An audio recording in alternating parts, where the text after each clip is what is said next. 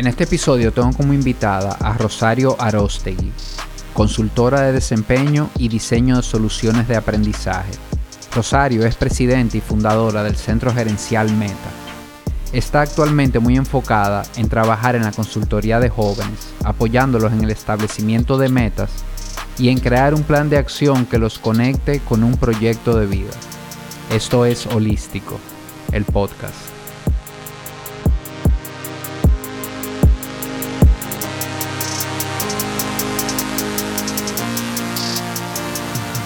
Bienvenidas Rosario a Holístico, el podcast. De verdad que, tengo ya un tiempito eh, pensando en, esta conversación porque tengo varias preguntas y varias curiosidades del tema que tú trabajas. Gracias Tirso por invitarme. Yo muy contenta de estar aquí contigo. Buenísimo. Y cuéntanos un poquito, eh, brevemente, ¿qué estás haciendo hoy día? ¿Qué, ¿Dónde está tu enfoque hoy día? Yo estoy muy enfocada con el trabajo con los jóvenes, eh, pues de darle herramientas, empoderarlos para el desarrollo, diseñar su futuro. ¿Y qué quiere decir eso? Eh, acompañarlos en la decisión de qué quieren estudiar o qué proyecto de vida quieren desarrollar. Por eso me gusta más hablar de diseño de futuro que la parte de profesión solamente. Y eh, darles herramientas de emprendimiento. Yo coordino un torneo de emprendimiento que busca desarrollar esas competencias. Y también de vez en cuando hablamos de temas de liderazgo y finanzas para los jóvenes, de manera que cuando ya van a, ese paso de me voy a estudiar fuera o ya comienzo a independizarme, a nivel de jóvenes, hablemos de finanzas personales, pero realmente el foco está más en acompañarte a tomar esa decisión y diseñar tu proyecto. Buenísimo. Y bueno, y precisamente ese es el tema que a mí me genera muchísima curiosidad. Y, hablando un poquito, eh, antes de empezar a grabar, te comentaba que yo pensaba que cuánto me hubiese ayudado a mí en lo personal sentarme con una persona como tú cuando yo estaba en cuarto de bachillerato, tenía 18 años y, no tenía idea de qué iba a hacer, de qué iba a estudiar, de, de, nada. Como que en ese momento, como te decía, te dan un test en el colegio y es un test que te arroja ahí unas profesiones y tú terminas eligiendo una al menos en mi tiempo, no sé si eso ha cambiado, no sé si, si está diferente, pero la verdad que uno terminaba cogiendo la carrera que, que mejor te pareciera, en la que mejor creías tú que te iba a ir. Mira, ha cambiado un poco porque se siguen utilizando las herramientas como los test. Hay diferentes herramientas, o sea, y qué bueno, porque hoy día ya podemos hablar de test que te ayuden a conocerte mejor, pero todavía están algunos que te dan profesiones. Eh, los cuales no son los que yo defiendo, pero sigue existiendo, y también la decisión en base a la información que está afuera. ¿Qué quiere decir? hoy eso es eh, más bombardeo porque tienes mucha información en tu mano, conectándote con todas las ofertas que hay en el mundo, que en mi, como tú dices, en mi tiempo, en mi momento era, tú eliges lo que tú quieras siempre y cuando tú estudies ahí. Me quedaba la universidad al frente. Entonces, no podías pensar en más nada. Hoy día tú ves todas las universidades que tú quieras y con muchas ofertas de cómo llegar a ellas. Entonces, ¿cómo tomar la mejor decisión?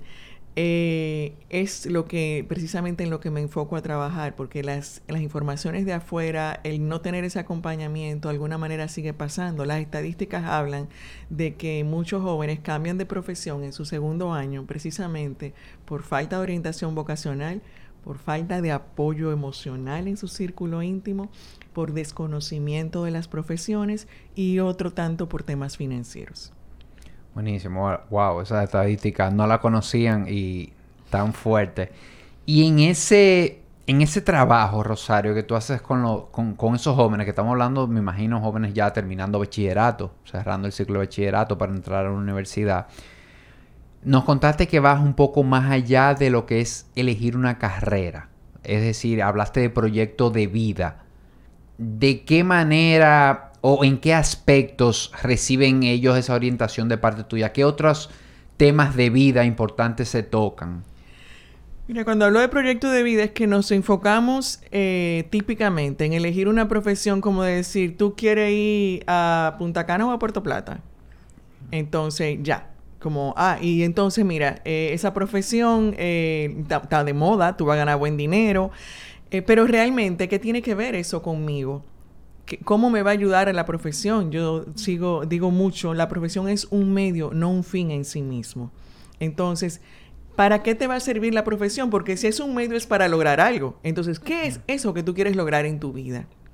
Un proyecto de vida es invitar a los jóvenes y te voy a decir que muchas veces me dicen, pero te me puso a pensar muy lejos. Entonces, pero precisamente, porque yo lo que quiero decir es, tú estás eligiendo esto para qué? ¿Cómo tú te visualizas? Imagínate eh, que te graduaste, que estás en un día cualquiera ya como profesional, qué tipo de vida tú quieres, con qué tipo de clientes tú quieres estar trabajando, a qué te estás dedicando y ponerlos a pensar en esas preguntas que te lleven a conectar con esta profesión que yo estoy eligiendo hoy. ¿Realmente yo voy a lograr eso que yo quiero en mi vida?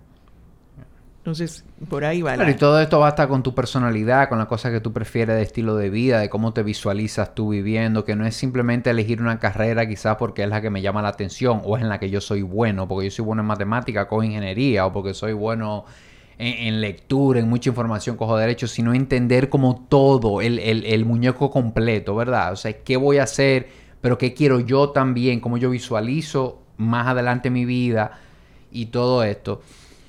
Yo te quiero hacer una pregunta. Yo creo que tengo una creencia, la redundancia, yo tengo una creencia un poquito arraigada y te quiero preguntar a ver tu perspectiva.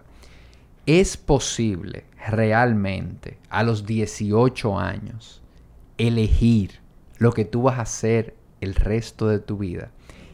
Y te lo pregunto por varias cosas. E, en, mi caso, yo decidí cambiar radicalmente lo que hacía. Te comentaba, yo estudié ingeniería y decidí en un punto dedicarme a bienestar, a salud, algo radicalmente opuesto. Pero también es algo que veo muy común de, personas a mi alrededor que estudiaron algo, dedicaron unos años a eso, pero luego cambiaron radicalmente.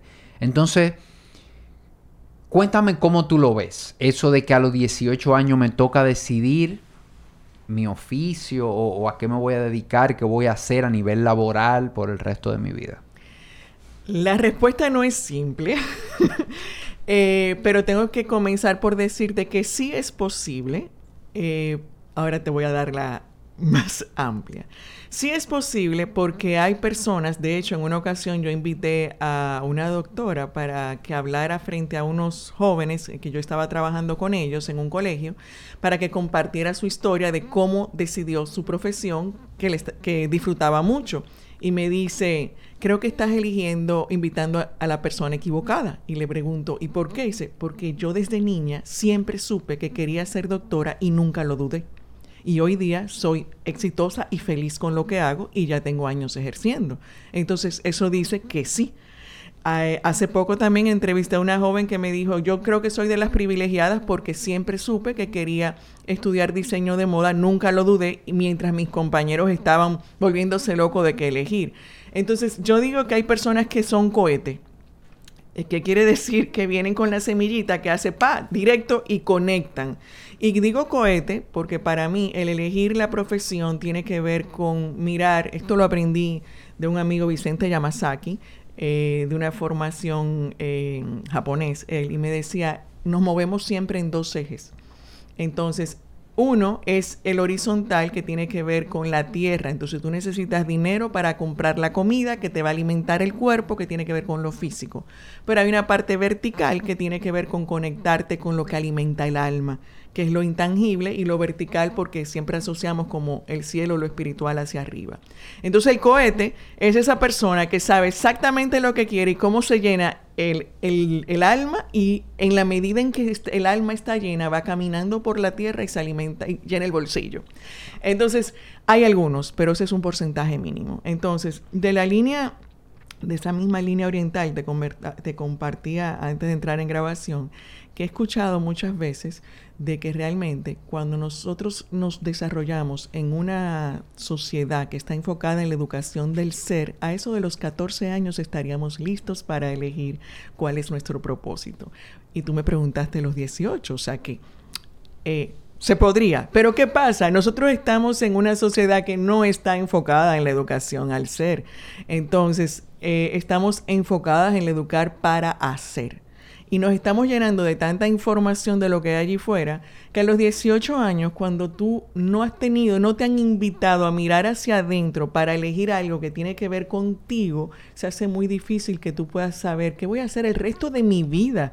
O sea, yo apenas tengo 18 años quizás, porque a veces estás 16 o 17, nadie te ha hablado del mundo allá afuera, sencillamente de la matemática, lengua española y sociales que tú estás aprendiendo en el colegio, y de repente te dicen, ¿qué tú vas a hacer por el resto de tu vida, que es mucho más de lo que has vivido? Es un gran reto. Entonces, sí se puede, pero también por eso es amplia, y te voy a decir algo más. Primero, muchas personas cambian radicalmente su profesión, no necesariamente porque en su momento no eligieron lo correcto, porque somos seres en movimiento, en constante evolución y cambio. Entonces, por eso mi invitación es a que elijas lo que hoy te da paz y con lo que tú te sientes bien, porque mañana será mañana y el futuro por definición es incierto. Entonces, cada vez en lo que sea que tú vayas haciendo en tu vida, es procurar que tú tomes tu decisión en contacto contigo para que sea una decisión auténticamente tuya. Esa es mi propuesta a los jóvenes. Si tú te sientes seguro de que esto es lo que tú quieres y es una decisión tuya, no por papá, el tío, el hermano y no sé qué, vas a seguir adelante y vas a tener la fuerza porque tienes un propósito que tiene que ver contigo. Que mañana, si lo lograste, puede ser que cambie, pero es parte de tu crecimiento, no porque no era lo que querías. Me encantó esa, esa me encantó. y, creo que, que descubrí también dónde está el tema, en mí por lo menos, y es que quizás decirle a una persona de 18 años lo que vas a hacer por el resto de tu vida, ese resto de tu vida es lo que le pone la, la, pimienta al comentario. Sí. Y, y, tú bien lo acabas de decir, lo que quieres hoy. olvídate del resto de tu vida. ¿Qué tú quieres hacer? Hoy? O sea, ¿qué te llama la atención? ¿Qué te mueve hoy? Y tú haces ese proceso, eliges, y si en 5 años o 10 años te empiezas a dar cuenta de que quieres explorar otra cosa, no pasa nada. No pasa nada. No pasa nada. E, y eso es algo porque también está asociado a con ese tema de que si cambio de profesión es que fracasé. Entonces hay un miedo en los jóvenes porque tienen mucha... o sea, ¿por qué se hace tan difícil esta etapa? Porque si no me han o sea, no me han invitado en la forma de la educación y demás a ese ser, a ese mirar adentro, yo no me conozco lo suficiente. Además, no conozco la pareja con la que me voy a casar, dígase, la profesión por el resto de mi vida y para siempre. O sea, es mucho peso emocional que le estamos poniendo. Entonces es importante decir, o sea, la profesión es un medio para lograr un resultado. ¿Qué resultado tú quieres? Pero quizás tú tienes una propuesta que es de corto plazo y en el camino vas a descubrir otras cosas y es inevitable que te expongas a experiencias nuevas que te van a permitir conocer cosas de ti que tú hoy no sabes. Totalmente. Yo, yo por eso hay algo del modelo de educación en Norteamérica, del modelo universitario, que es que tú entras a la universidad y tú tomas materias. Eh, tú, tú, no entras a una carrera. Yo creo que a mí siempre me ha parecido interesante eso, porque tú, igual 18 años, si no estás clarísimo, tú puedes empezar a, bueno, trabajar con una persona como tú quizás, una guía, pero tienes también la oportunidad de entrar a una universidad, empezar a tomar materias que tú vayas eligiendo y ya luego te decides, luego armas. De verdad que a mí siempre me ha parecido interesante que aquí hay que entrar en una carrera, aquí tienes que apuntarte en una carrera en una universidad. ¿Cómo lo ves tú eso ahí? Eh, tal como tú lo dices, o sea, el que está muy decidido quiere entrar rápido a hacer lo que quiere. Pero el que no está seguro eh, o, que sencillamente lo decidió, tú puedes hacer una encuesta. ¿Por qué te inscribiste en eso? Bueno, porque no quedaba otra opción, porque esa es la que me dicen, pero no tiene que ver contigo. Entonces vas a descubrir esa profesión en la medida que vas tomando materia. Entonces ahí viene lo que te decía ahorita. O sea, quitémosles el tema de que si te cambias a mitad, estás, fallaste en tu vida. No, descubriste algo que no sabías y que te va a ayudar a tomar una mejor decisión. Entonces, ¿fue una pérdida de tiempo? No necesariamente, porque si no tuve la oportunidad de conocer esto antes, ¿cómo lo hago? Entonces, tener ese tiempo que te da como un permiso de que no entraste directo, vas a ir explorando hasta que ya tienes que definitivamente tomar una orientación, es una forma de un permiso oficial. Entonces, a mí me parece muy saludable y le sumo a eso. Eh, cuando hay, o sea, no, no hay una respuesta única porque somos seres eh, individuales, o sea, cada quien tiene una forma de ser. Entonces hay quien, mientras más rápido entra a la carrera, mejor, pero hay quienes necesitan no solamente una materia, necesitan una experiencia más amplia todavía. Entonces, por eso, por ejemplo, esos años de intercambio, ah, que perdiste un año porque ya hiciste el cuarto aquí, vas a repetirlo allá, de repente aprende cosas que no habías aprendido antes. O sea que la respuesta correcta depende de cada caso y por eso es bueno que padres conocer bien a sus hijos. Totalmente de acuerdo contigo ahí. Y, yo no sé qué es lo que pasa, y ahora que hablaste del timing, del tiempo, ¿por qué es que uno está tan afanado en empezar una universidad a los 18? ¿Por qué es que uno cree que la vida se le está acabando? Que, que tengo que empezar, que me voy a perder un semestre? Yo últimamente, de verdad, y, a veces veo padres preocupados, no, que este muchacho se quiere ir un año de intercambio, se quiere ir seis meses de intercambio. No sé, yo pienso como que lo que él puede aprender en un país viviendo solo, y obviamente esto, esto es otra conversación quizás, pero si tú entiendes que tu hijo tiene una personalidad, tiene porque quizás tú me puedes decir, bueno, no todos los muchachos de 18 años se pueden mandar a un país y dejarlo vivir solo. Y eso yo lo entiendo. Ahora, estamos poniendo que es una persona que tiene un grado de madurez, que tú le has dado una confianza, que tú has visto cómo se desenvuelve. Lo que a ese muchacho, seis meses o un año viviendo en un país fuera, le puede dar, es difícil encontrarlo en una universidad. Muy difícil. Es que volvemos a lo que te decía. ¿Qué sucede? estamos enfocados en el hacer y no en el ser. Entonces, por eso después no da trabajo dormir. Totalmente. Entonces, ¿qué sucede? Que el hacer tiene que ver con que eh, en la medida en que yo haga y traiga más resultados que tienen que ver con una parte física, soy más exitoso. Entonces, y ahí está mi valor también. Hay una, por decirlo de alguna manera, porque quizás literalmente no es lo que decimos, pero nos comportamos en función de eso. O sea, valoramos el que ya está ganando tanto, ya tiene tanto de trabajo, ya tiene aquello pero es feliz, no es feliz emocionalmente, cómo está, cómo se ha desarrollado. Y yo soy de las que pienso que la mejor herencia que tú le puedes dejar a tus hijos es una fuerte autoestima que tiene que ver con esa confianza en ellos mismos, porque hay momentos muy difíciles que lo único que te va a sacar adelante es tu capacidad de resolver, que tiene que ver con tu confianza y tu fortaleza emocional. Y eso se construye no en la carrera profesional, quizás en una experiencia como la que tú mencionas. O sea, lo que tú ganas como ser humano por estar un año expuesto a todo lo que implica vivir lejos de tu zona conocida, te va a sumar muchísimo en tu vida. Vas a perder un año en la carrera, en la profesión y lo demás, bueno, ahí hay que analizar variables y por eso que digo, aquí no hay respuestas correctas.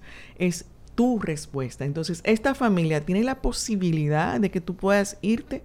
Eh, es que tú necesitas que comiences a generar ingreso porque tú no puedes. Vamos a poner el tema sobre la mesa y vamos a hacer claro de qué es lo que está pasando. Pero de que le va a sumar a su formación como ser humano, definitivamente que sí. Sí, y eso que dijiste ahí como que me dejó clarísimo lo que es una formación enfocada en el ser, que te iba a preguntar un poquito sobre eso, como que tú me dices, estamos muy enfocados en el hacer, la educación en estos países está muy enfocada en el hacer versus el ser, y ahí acabo de ver un, buen ejemplo. Como padres, tú quieres dejarle a tu hijo autoestima, tú quieres dejarle a tu hijo que él se valore como persona, no necesariamente una carrera universitaria que es lo que decimos muchas veces. Es que yo a mi hijo tengo que dejarle una carrera universitaria, tengo que dejarle educación, pero educación visto desde un título. No importa si él es feliz, no importa si, si, si, que, si lo que va a hacer lo va a hacer feliz, que tenga un título. Entonces, qué bien verlo desde ese enfoque. Déjame dejarle esto es que el título es, a propósito que tú hablabas de las creencias, es lo que nosotros hemos entendido como sociedad, que es la garantía de que va a tener eh, cómo ganarse el pan. y que va a tener un techo y va a tener cubiertas sus necesidades físicas. Pero ¿qué pasa con tantas historias que tenemos de personas que están ganando muy bien y no son felices? Muchas. Entonces, ¿qué es lo que tú quieres? Pero también esas son de las preguntas que tú tienes que hacerte. O sea, ¿para qué, qué es lo que tú le quieres dejar a tus hijos? Yo sé, nos da mucha tranquilidad decir, ya tiene un título, ya yo puedo descansar, porque va a tener como buscársela. Pero el mundo está cambiando y estamos compitiendo con un mundo en el cual eh, hay jóvenes que comienzan a producir dinero sin tener un título. Entonces, eh, ¿eso es bueno o eso es malo? No lo sé. ¿De qué depende? ¿De qué es lo que está haciendo y qué le está aportando? O sea, cómo se está ganando el dinero, cómo lo está utilizando, cómo está contribuyendo a, a ese ser que se está formando. Entonces, por eso yo insisto, no hay respuestas correctas o incorrectas. Y tú me dirás, ¿y entonces? No, pues yo mi propuesta es esa. Eh, si tú tienes confianza en ti, tú vas a emprender cualquier negocio. Eh, hace poco vivimos la pandemia. ¿Cuántas personas ante la pandemia tuvieron que cambiar, reinventarse? Entonces tú tienes que saber que no el título es un rol más en tu vida. Entonces, la profesión no define que tú seas exitoso o no. Tú haces que esa profesión sea exitosa, porque si no, como yo le digo a los muchachos, verifiquen cuál es la profesión. El tío tuyo que le va muy bien, estudia lo mismo, te va a ir igual. Entonces, ¿por qué no eligiéramos todos la misma profesión? ¿Nos va a ir igual a todos? No. ¿Por qué? Porque depende de lo que cada quien trae, ese sazón que tú le pones a la profesión. ¿Y ese sazón de dónde viene? De lo que tú eres. Y, es como seguir machacando también, Rosario, que se vale equivocarse, que no hay que pegarla a la primera, que tú no tienes que tener quizá ese plan cristalinamente claro, o sea, a los 18, como que yo lo veo, que hay como hitos grandes que tú debes tener, pero saber que entre uno y otro vas a hacer las cosas mal y, y que eso no es malo, al por el contrario, eso te va a dar algo que ninguna otra cosa te lo va a dar porque ¿quién era que decía? A veces es mejor saber por dónde no es que saber por dónde es de una vez. Claro. Porque ya yo sé que por ahí no, es. Entonces, eso es información. Tú dirás, bueno, yo no quiero exponerlos a, que, sobre todo como padres, no queremos que tengan esas experiencias frustrantes tan temprano, pero es parte de la vida. Entonces, eh, mira, tú dirás, pero tú le estás, eh, quizás lo piensan, no sé, o es que nos está escuchando, pero tú me dijiste que tú le estás preguntando qué piensan hacer con su vida, que cuál es su sueño, lo está poniendo a pensar muy para allá. Pero yo lo que estoy es incentivando a que te hagas la pregunta de para qué estás haciendo lo que estás haciendo hoy. Yo no pretendo que tengas escrito el libro que diga todos los días todo lo que tú vas a hacer. Sí, lo que quiero es invitar, porque así como tú fortaleces los músculos yendo al gimnasio todos los días y etcétera, pues fortalecer el que tú te estés preguntando, ¿qué hago yo aquí hoy en este podcast? Porque yo estoy conversando contigo. ¿En qué contribuye eso? ¿Qué, en, lo que yo quiero hacer con mi vida. Para que puedas tomar decisiones todos los días de manera que tú digas, esto sí me aporta a mi propósito o lo estoy haciendo porque le aporta al de otro. Entonces, en la medida que tú te vas, vas incorporando ciertas preguntas, te va a ayudar a tomar decisiones en tu vida que contribuyan a que vayas por el camino que está alineado contigo. Y, parte de eso también, y estoy de acuerdo con lo que dices, es el autoconocimiento. Es que cuando yo me hago esas preguntas, cuando yo me siento, me estoy conociendo. Yo creo que para nada se trata de si estoy respondiendo bien o mal, o de si está bien o está mal. Es que me estoy conociendo, o sea, estoy viendo ¿qué realmente yo quiero?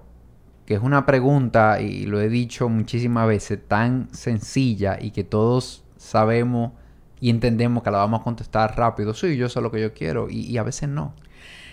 Bueno, tú has tocado y, bueno, eh, eh, ahorita no, quizá no te respondí mucho la parte de ese espacio de, de, que si es correcto o no es correcto. Por eso yo insisto en no hay respuestas correctas ni incorrectas, sino tu respuesta. Y ahí la conecto con lo que tú dices que tiene que ver con que, sí, yo sé lo que yo quiero, pero no necesariamente.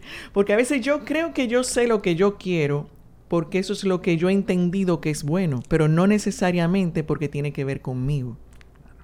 Y a eso es lo que me refiero que yo quiero, porque la sociedad nuestros padres, parejas, eh, amigos, nos imponen cosas, hasta sin en el subconsciente, o sea, es algo que se absorbe, o sea, tú, tú sientes que la sociedad, que alguien está esperando algo de ti y, y, es muy, es facilísimo confundirse y pensar que eso es lo que yo quiero, porque no son cosas malas, son cosas buenas, o sea, son cosas que se ven como positivas, pero es lo que tú quieres. Es que es lo que hemos entendido. Vuelvo al tema del título. Nosotros hemos aprendido como sociedad que lo mejor es dejarle la herencia del título profesional. Ahora mi pregunta es, ¿realmente es el título lo que tú le quieres dejar o es tu tranquilidad de que va a poderse sostener económicamente? Entonces cuando tú comienzas al ejercicio de preguntarte, realmente, ¿a qué responde que para mí esto sea importante? Es por el resultado que yo voy a obtener yo puedo obtener el mismo resultado por alguna otra vía. Entonces, si de todas maneras yo encuentro que sí lo puedo obtener por otra vía, pero me sigue eh, eh, gustando más la idea del título, entonces ya yo pudiera decir que estoy eligiendo en base a lo que yo quiero, no porque la sociedad me lo dictó.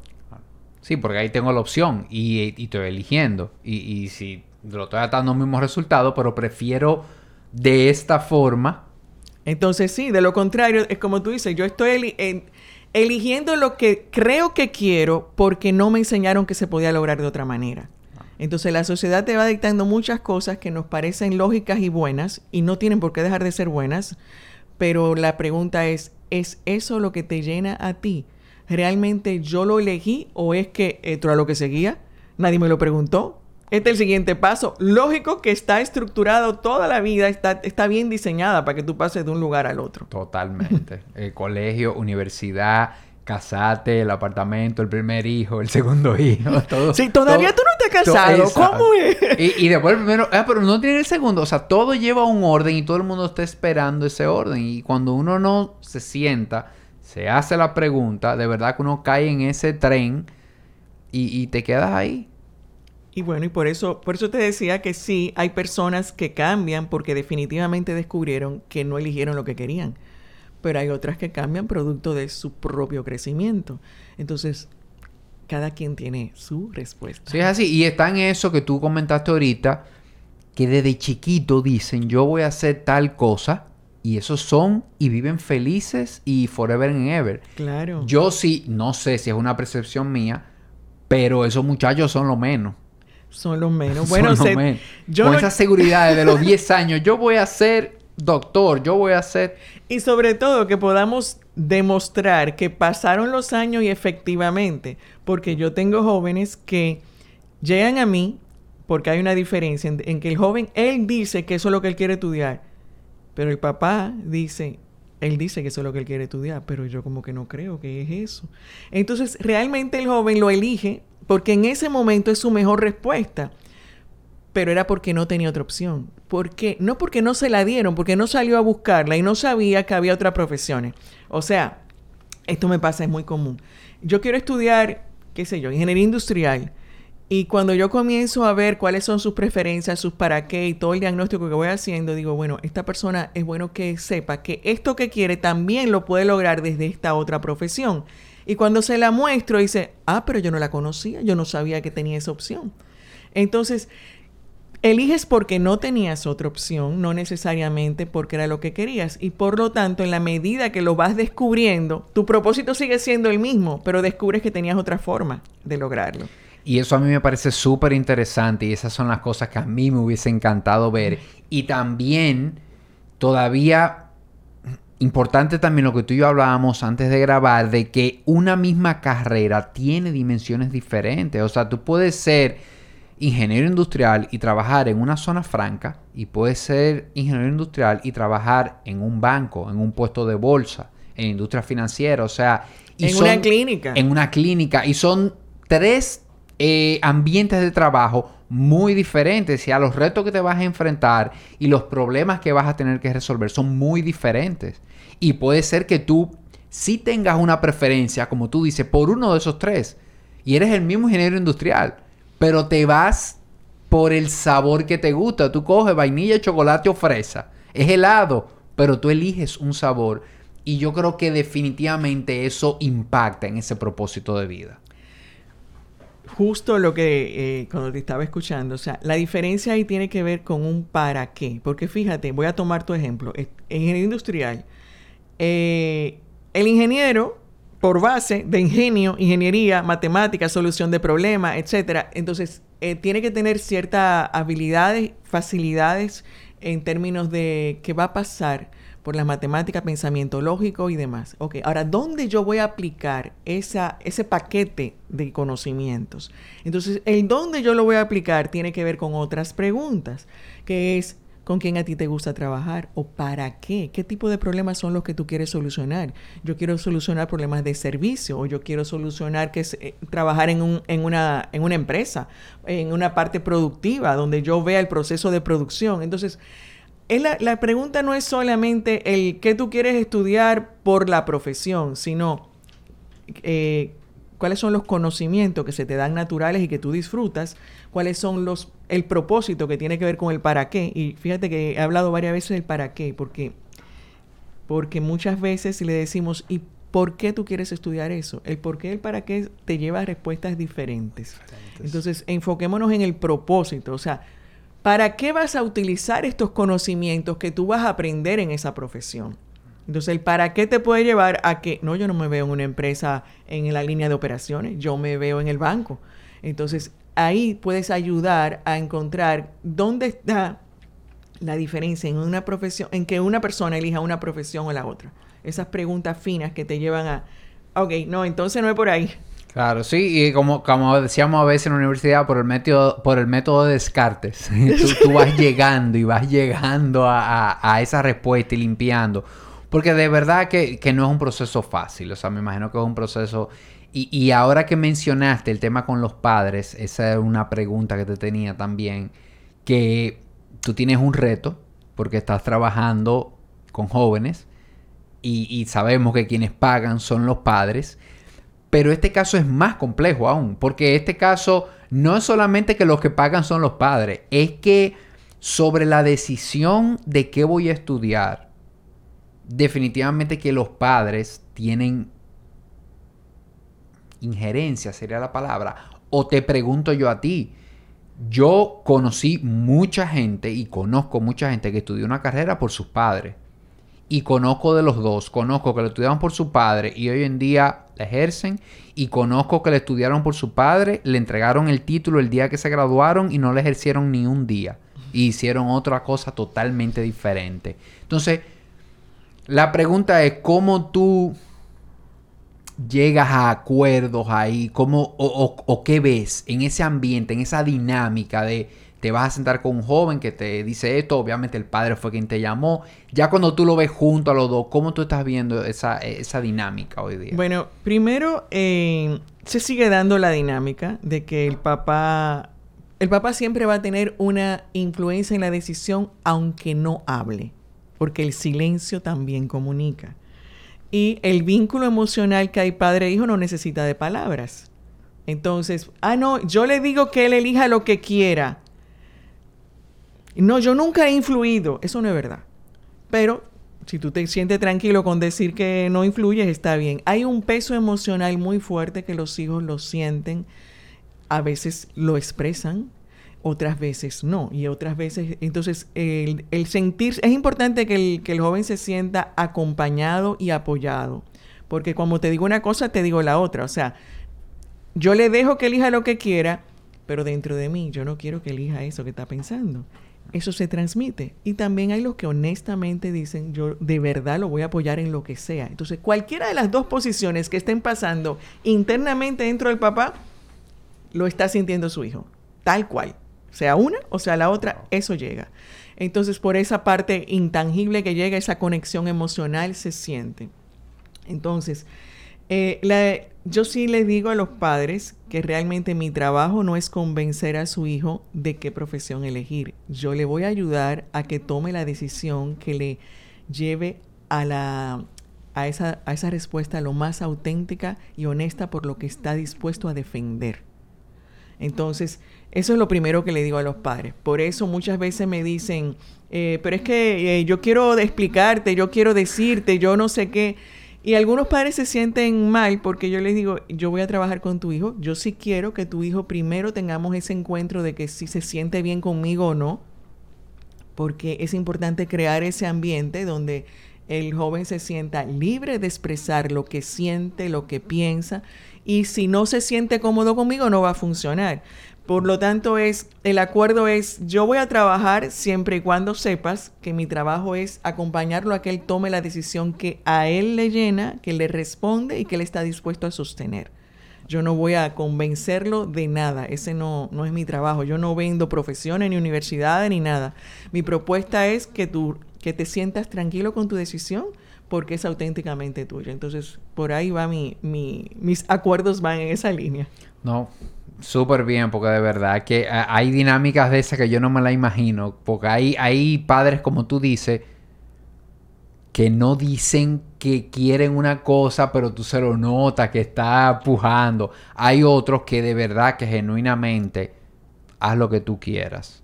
Eh, yo de verdad en ese sentido le doy gracias a Dios que mis padres de verdad no sé si, si era de la boca para afuera, pero de verdad lo sentí que yo no tuve. Si tú lo sentiste, eso era. De verdad, no tuve ni. al contrario, mi, mi papá mi papá estudió medicina y me dijo, no estudié medicina, después lo que tú quieras. Eso pasa mucho, pero fíjate qué interesante, mira cómo andas en una línea de salud. Sí, eh, terminé muy cerca, terminé muy cerca de, de, lo que él me dijo que no. Y, y la verdad, y, y, lo percibí así, él me lo dijo más en tono de, no, pero él de verdad que él me dijo, lo que tú... Y, y de verdad que es un peso que, que te quitan de encima, porque en ese momento que tú tienes tanto lío en la cabeza y que además tú sintiendo, porque te iba a decir que tú diste dos ejemplos. El que no se mete genuinamente, el que está pensando una cosa pero no lo transmite, pero tú no hablaste de un tercero que usted ve tu día esto. Ah, sí. No, porque... Que, existe. Ese que tuve tu esto no llega donde mí. Exacto. porque no estás dispuesto a negociar. Exacto. Ese no, ese no quiere posibilidades. no, eh, a mí me llega el que yo dentro de mí pienso que eso no es y por lo tanto creo, y esto es muy, muy, muy, ¿cómo se dice? Inconsciente, que cuando tú trabajes con él, él va a poder ver otra opción y tal vez entonces puede entender que esa no es. O sea, como que yo lo voy a convencer, por eso es que yo tengo que plantear bien claro, yo no voy a convencer a nadie, yo voy a ayudarlo a que busque su respuesta. Entonces, el que dice por ahí va, no va a negociar. Sencillamente, ya yo te dije que eso es. Y hay muchas formas sutiles que todavía hoy día pasan, lamentablemente, es decir, yo te apoyo, yo te consigo beca, te apoyo financieramente si es A pero si es B, ve a ver lo que tú haces. Wow. Lamentablemente eso pasa todavía. Sí, sí, sí, yo lo vi, yo lo vi y te puedo decir, eh, recuerdo ejemplos concretos. Si es esto, es esta universidad, pero si es lo otro, bueno, ya, y qué, difícil, lo que es eso. Y, el clásico, eh, fulano, pero es que tu abuelo fue abogado. ¿Y qué vamos a hacer con el negocio? Eh, tu tatarabuelo fue abogado. Venimos toda la línea de, de hombres en esta familia. Eh, tú tienes que continuar. Óyeme, qué presión. Eso es un peso muy ¡Qué presión! O sea, ¿cómo tú le dices que no a eso? ¿Por qué tú decirle que no a tu papá? En la empresa familiar es como que... A mí, o sea, recientemente a mí me pasó y... Y bueno, aprovecho y digo, ¿qué fue lo que le dije? Le dije, bueno, mira, yo estaba, era una joven.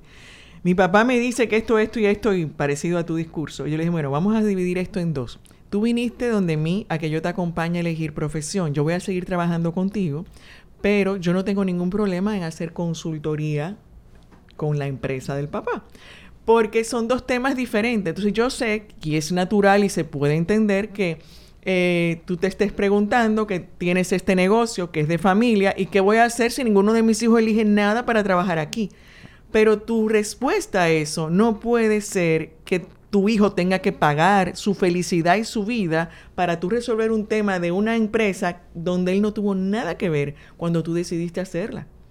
Entonces, son cosas diferentes que nos cuesta porque hay una parte emocional muy fuerte y además de repente esta, esta empresa le ha dado toda la calidad de vida a la familia, entonces tenemos que buscar cómo sostenerlo. Eso es muy válido, pero ahí es donde tenemos que preguntarnos, ¿cómo yo puedo conseguir una solución que nos haga feliz a todos, que el negocio siga y que mi hijo sea feliz eligiendo lo que quiere. Puede encontrar algo en lo que sea compatible, porque a veces hay vueltas muy simpáticas que nos da la vida.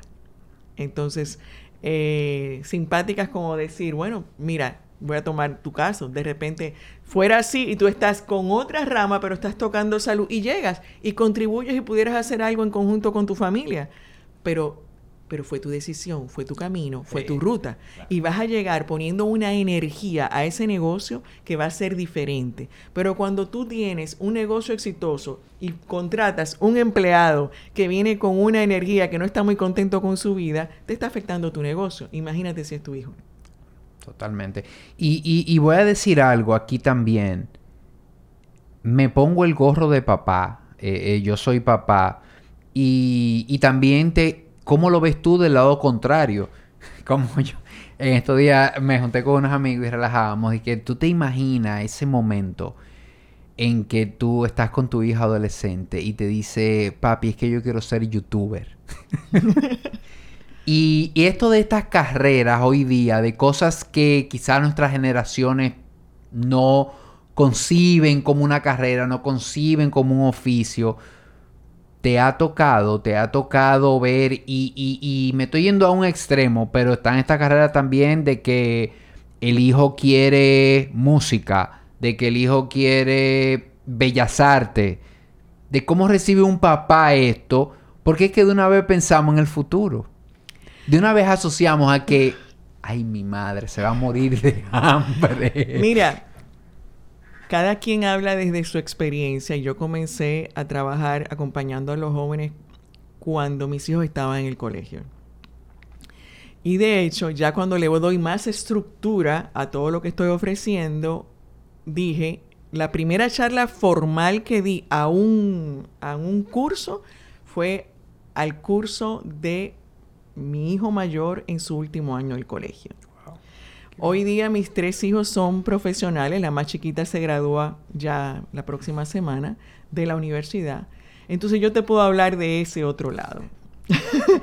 y ese otro lado, yo actualmente, eh, dirección de teatro, artes, yoga, medio ambiente, etcétera. Entonces, para no entrar a, decirte historias uno a uno porque sería muy largo. Entonces, yo he vivido eso. Y por eso te puedo decir, están en un momento todavía de establecerse profesionalmente, donde hay un momento difícil y donde no hay garantía de nada. Pero yo te voy a decir, te voy a poner dos situaciones. Una, antes se hacía muy difícil hablarle a un papá de que la incertidumbre, pero es que tú no sabes dónde quiera hay riesgo, no sé qué, no sé cuánto. Pero después de la pandemia todo el mundo ha entendido lo que quiere decir incertidumbre, creo yo y esperaría. ¿Qué quiere decir eso? Que no hay garantía de nada en ningún lugar. Entonces, no, no es la profesión que te va a garantizar el éxito y el ingreso que tú estás esperando que tu hijo tenga es la capacidad de salir adelante que tiene que ver con el ser, porque del ser es que se pasa al hacer. Segunda eh, situación que te pongo. Yo soy ingeniero industrial y yo comencé trabajando, o sea, bueno, en plantas y demás, pero después en una empresa de capacitación y consultoría. Cuando tú eres consultor y hoy día muchas profesiones trabajan por proyectos, tú estás segura del proyecto que tienes aquí y ahora y el de mañana. ¿Quién te lo garantiza? Tu trabajo de hoy.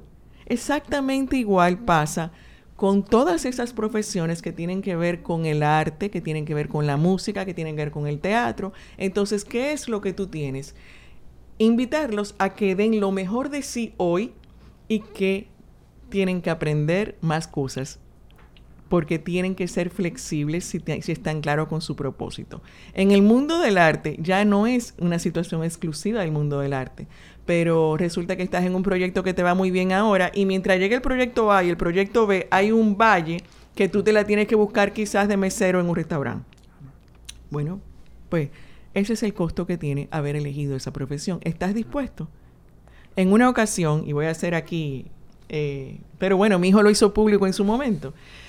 En un momento mi hijo mayor tomó una decisión de irse fuera a, hacer, eh, y bajo sus propios recursos, bajo el costo económico que implicaba, y me dice, después que ya compra el boleto y se va, se va a ir a Barcelona a una preparación específica y demás, y me dice, ay, ahora me doy cuenta, o sea, se me aprieta el pecho por la decisión que estoy tomando, porque si se me acaba el dinero.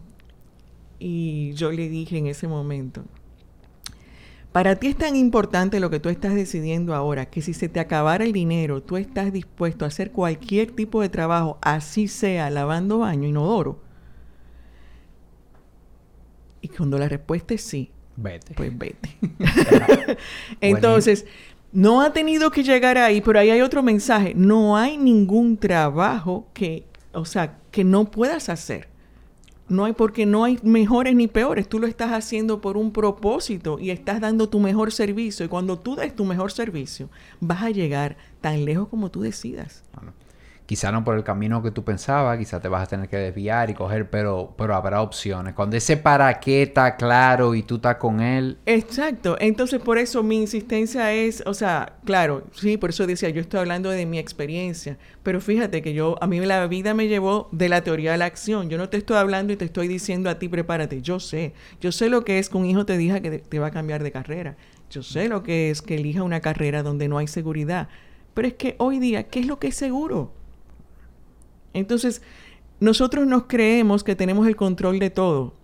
Y, ser padres que eh, nos ha permitido tener hijos, nos sentimos creadores y dueños, dioses. No somos dioses, no tenemos el control de todo. Y tu hijo vino a aprender de ti para vivir su propia vida, no la tuya.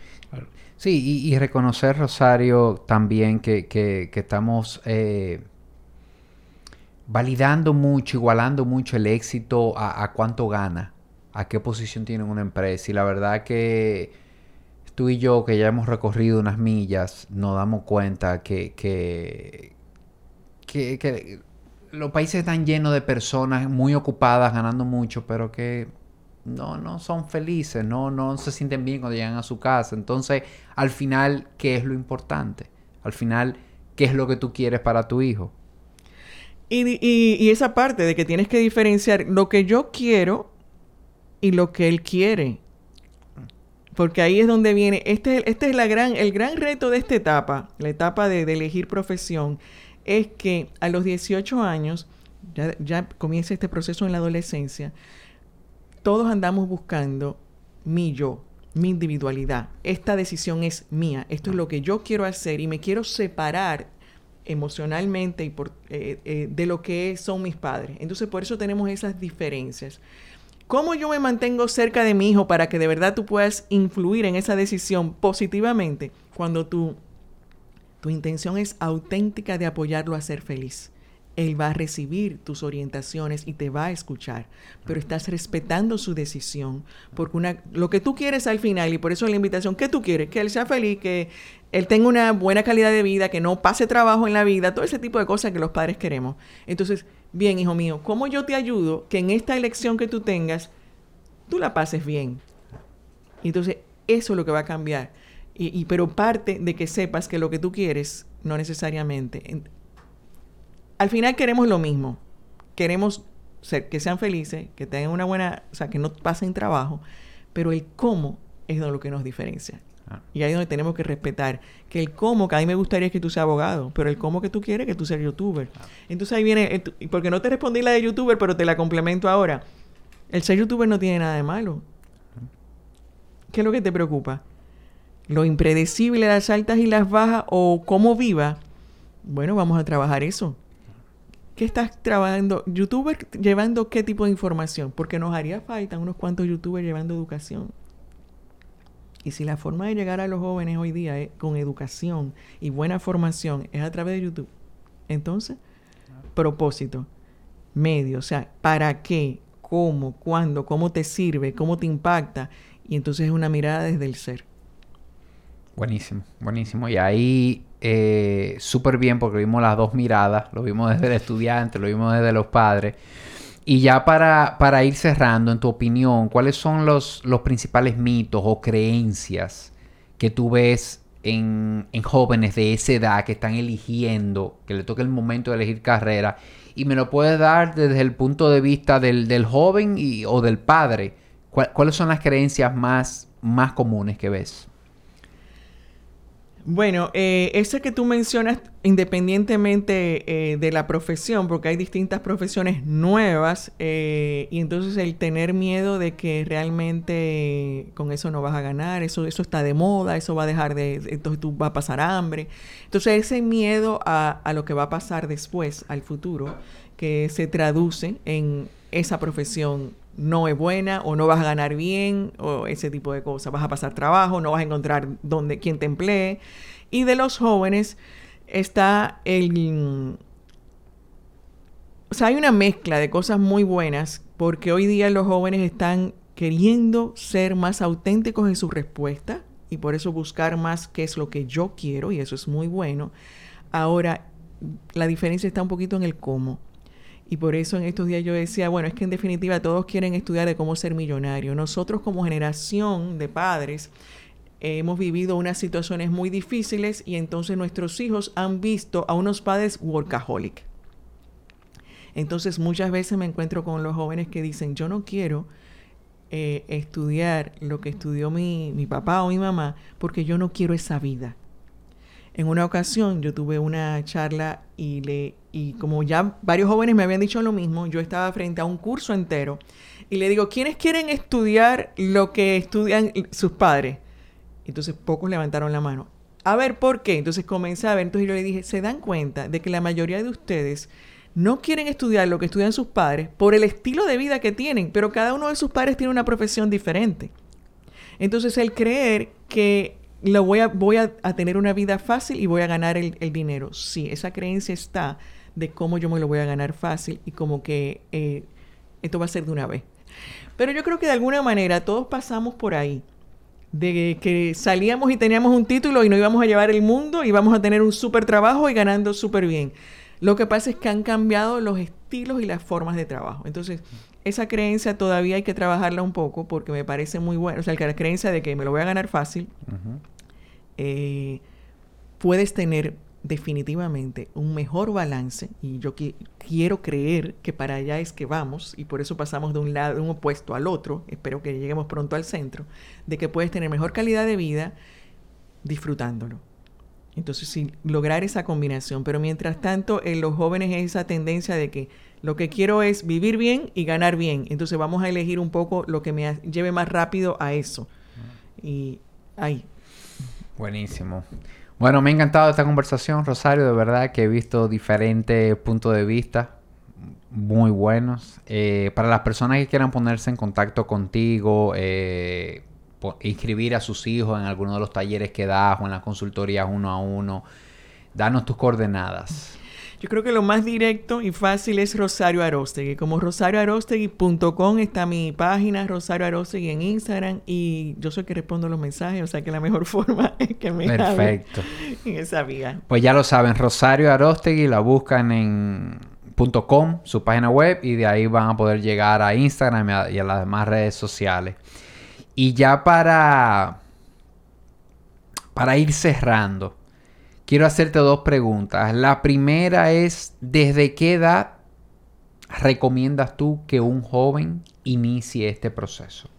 Porque estamos hablando de quizá 18 años y en 18 años te encorte bachillerato, está acabando. O sea, ¿desde qué edad, en tu experiencia, qué has visto, desde qué edad tú recomendarías, vamos a empezarle a hablar?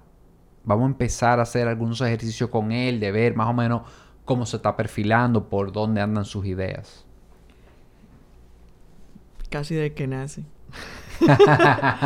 es que, eh, mira, hay un trabajo importante de los padres observar las tendencias naturales de sus hijos. Y entonces observar eso que se da muy natural, que habla de aquella conexión de que se me da tan fácil que no trabajo.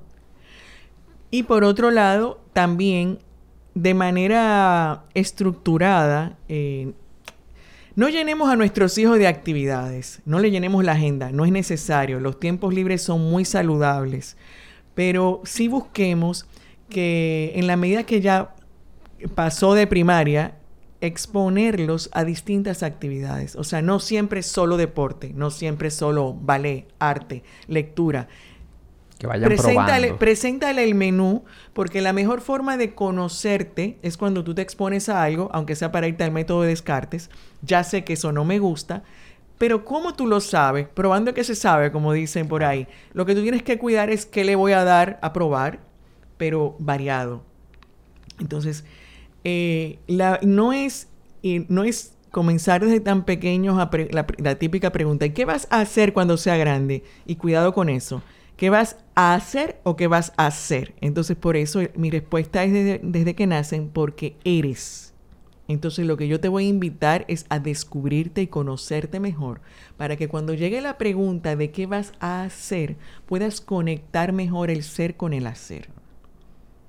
Entonces, en la medida que ya va entrando a bachillerato, digamos, va a exponerse típicamente, hablemos ya de profesiones, pero ya venimos trabajando el conocerte mejor, el exponerte y que eso sea una conversación natural. Hay, hay jóvenes que llegan donde mí y cuando yo le pregunto cuál es la profesión de sus padres y qué hacen, no me lo saben explicar. ¿Qué quiere decir eso? Comunicación. No es vendiendo una profesión. Habla de tu vida, de lo que tú haces y tu hijo va a tener una idea de qué se trata. Buenísimo. Y ya una última pregunta que se la hago a todos mis invitados, porque aquí generalmente hablamos de bienestar, de salud, y, definitivamente que este aspecto que tú tratas, para mí, como te dije al principio, lo que es a qué me voy a dedicar en mi vida, cómo voy a conectar con esa parte laboral, para mí es una parte importante del bienestar y, y lo fue para mí en lo personal, en mi vida. Y con esto como base, quiero preguntarte, ¿qué es bienestar para Rosario Arostegui? Bienestar para mí es ese equilibrio eh, entre los diferentes, o sea, entre ese ser y hacer. Cuando yo estoy conectada en el hacer desde el ser, para mí es esa combinación perfecta que todo fluye. Y las oportunidades llegan y las puertas se abren y todos estamos muy bien y hay una energía fabulosa. Buenísimo. Bueno, pues aquí llegamos al final. De verdad que te agradezco muchísimo haber aceptado la invitación. Me encantó la conversación. Aprendí mucho. Gracias de verdad. Gracias a ti. Muy interesante la conversación. La disfruté también. Gracias. Buenísimo. Un abrazo.